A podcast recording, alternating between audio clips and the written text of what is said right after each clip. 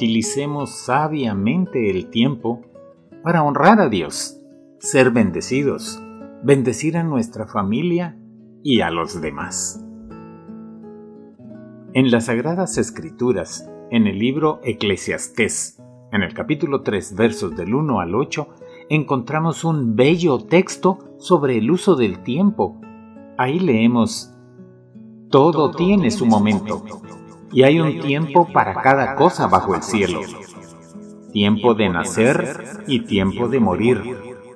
Tiempo de plantar y tiempo de arrancar lo plantado. Tiempo de matar y tiempo de curar. Tiempo de derruir y tiempo de construir. Tiempo de llorar y tiempo de reír. Tiempo de llevar luto y tiempo de bailar tiempo de tirar piedras y tiempo de recoger piedras, tiempo de abrazar y tiempo de dejarse de abrazos, tiempo de buscar y tiempo de perderse, tiempo de guardar y tiempo de desechar, tiempo de rasgar y tiempo de coser, tiempo de callar y tiempo de hablar, tiempo de amar y tiempo de odiar tiempo de guerra y tiempo de paz.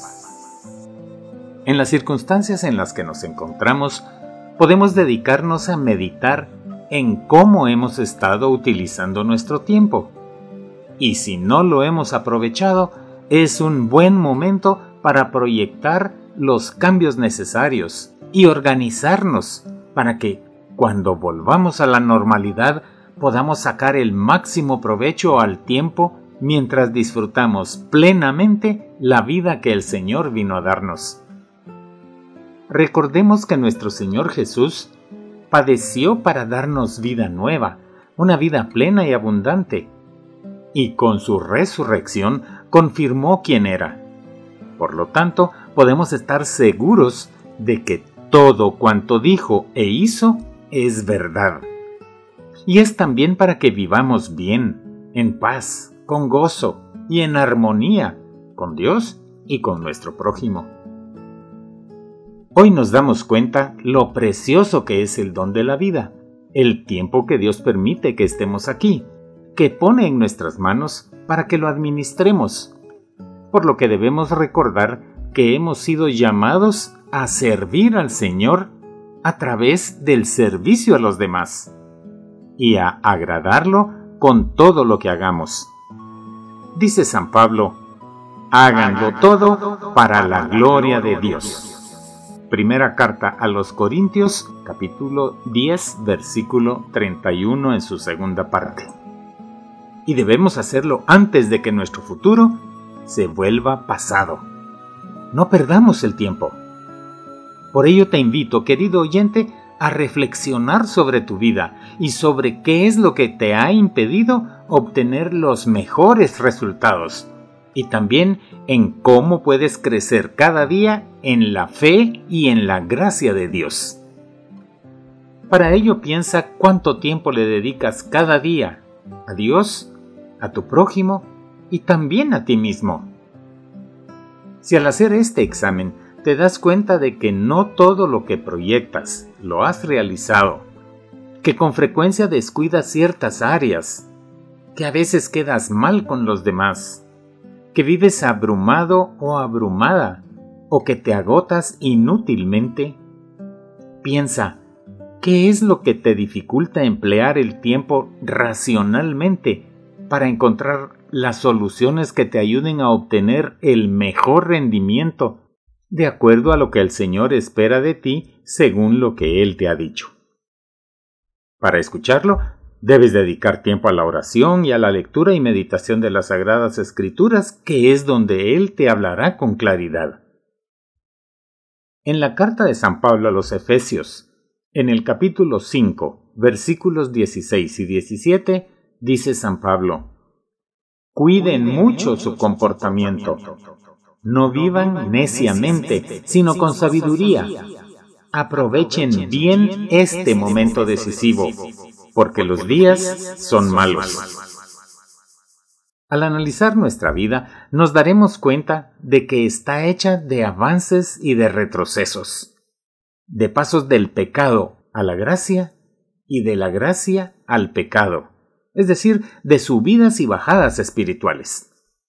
Pero mientras nosotros, como olas del mar, vamos y venimos, mientras avanzamos confiados o dudamos, Jesucristo nuestro Señor se mantiene firme, pues Él es el mismo ayer, hoy y siempre, y nos dijo que estaría con nosotros hasta el fin del mundo, por lo que podemos confiar en que si nos proponemos hacer algo y confiamos en su dirección y ayuda, podremos hacerlo.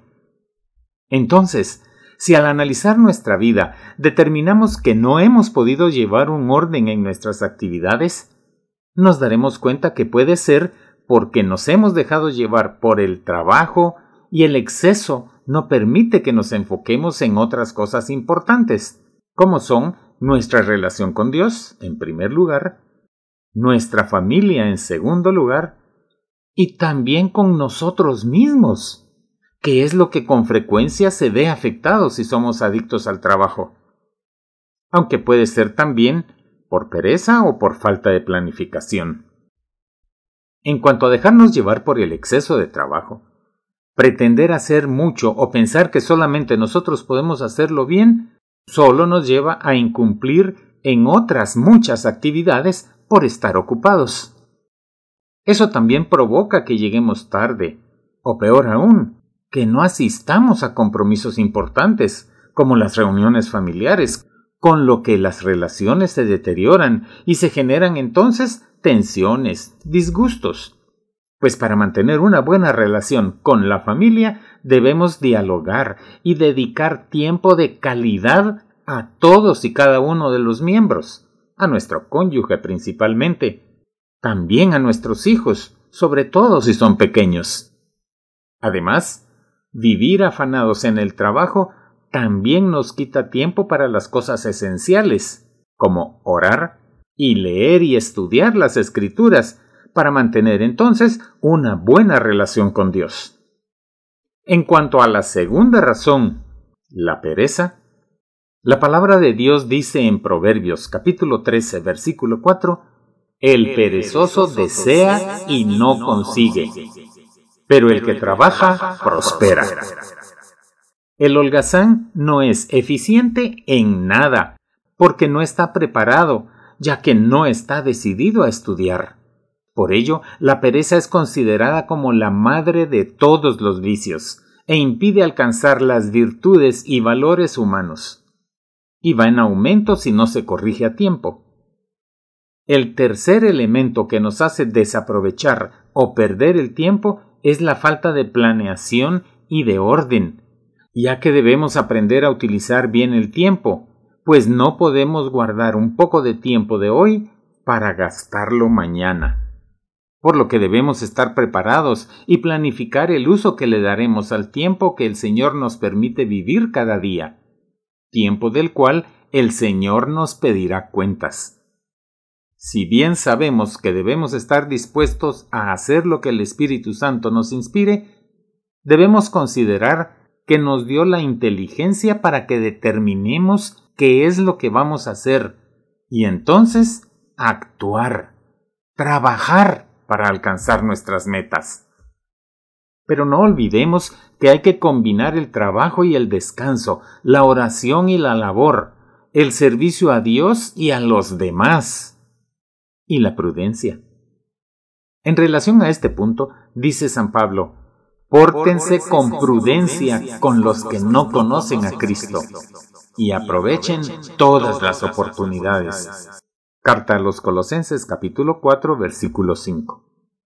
Aprovechen todas las oportunidades con aquellos que no conocen a Cristo. Aquí se está refiriendo no a que nos aprovechemos de ellos, sino que aprovechemos el tiempo para mostrar a Cristo, para dar a conocer su bondad, su misericordia y su sacrificio por medio del cual nos dio la libertad, el perdón de nuestros pecados y la vida plena y abundante que podemos disfrutar. Entonces, esforcémonos en cumplir lo que debemos hacer y hagámoslo bien, que es lo que Dios quiere. No dejemos de hacer lo importante por cumplir nuestros caprichos.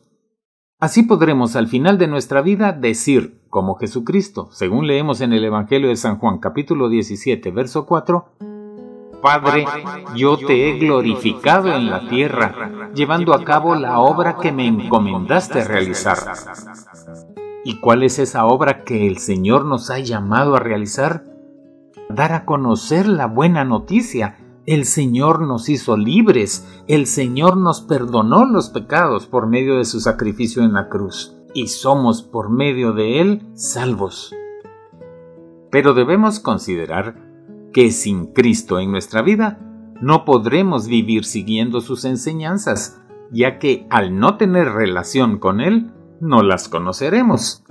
Por lo tanto, viviremos según nuestros deseos o según lo que el mundo nos dicte. Aprendamos entonces a vivir según las normas establecidas por Dios que nos transmiten las Sagradas Escrituras. En la carta de San Pablo a los Efesios en el capítulo 5, que te recomiendo leas completo, pues ahora voy a leer solamente los primeros cinco versículos, dice, Ustedes, como hijos amados de Dios, procuren imitarlo. Traten a todos con amor de la misma manera que Cristo nos amó y se entregó por nosotros como ofrenda y sacrificio de olor agradable a Dios. Ustedes deben portarse como corresponde al pueblo santo. Ni siquiera hablen de la inmoralidad sexual, ni de ninguna otra clase de impureza o de avaricia. No digan indecencias, ni tonterías, ni vulgaridades, porque estas cosas no convienen más bien, alaben a Dios. Pues tengan por cierto que quien comete inmoralidades sexuales o hace cosas impuras o se deja llevar por la avaricia, que es una especie de idolatría, no puede tener parte en el reino de Cristo y de Dios. Capítulo 5 de la carta de San Pablo a los Efesios. Así pues, usemos sabiamente nuestro tiempo viviendo de acuerdo a las normas de Dios, para lo cual debemos tener comunicación con nuestro Padre Celestial a través de la oración. Pero también es imprescindible que conozcamos lo que nos dejó dicho en las Sagradas Escrituras, lo que significa que las debemos leer cada día, que estudiemos su contenido y lo meditemos para que vivamos de acuerdo a lo que Dios indica. Porque no basta con conocer su contenido, debemos ponerlo en práctica. Entonces, si somos obedientes, si cumplimos de corazón sus mandamientos, el Espíritu Santo vendrá a nuestro corazón y nos guiará en cada etapa de nuestra vida. Entonces debemos estar atentos a su dirección para que cuanto hagamos con nuestro tiempo, con nuestra vida, sea con sabiduría, para que todos crezcamos en la fe en la esperanza y en el amor. Y no solo nosotros, sino aquellos a quienes sirvamos, puesto que sirviendo a nuestro prójimo estaremos sirviendo a Jesucristo, como dice el Evangelio de San Mateo capítulo 25 y verso 40. Les aseguro que todo lo que hicieron por uno de estos hermanos míos más humildes, por mí mismo lo hicieron. Hagamos entonces todo el bien que podamos, a cuanta gente podamos, de la manera que podamos. Y agrademos así a nuestro Padre Celestial, a nuestro Señor y Salvador Jesucristo y al Espíritu Santo, es decir, a nuestro Dios Trino. Y eso es vivir sabiamente. Que así sea.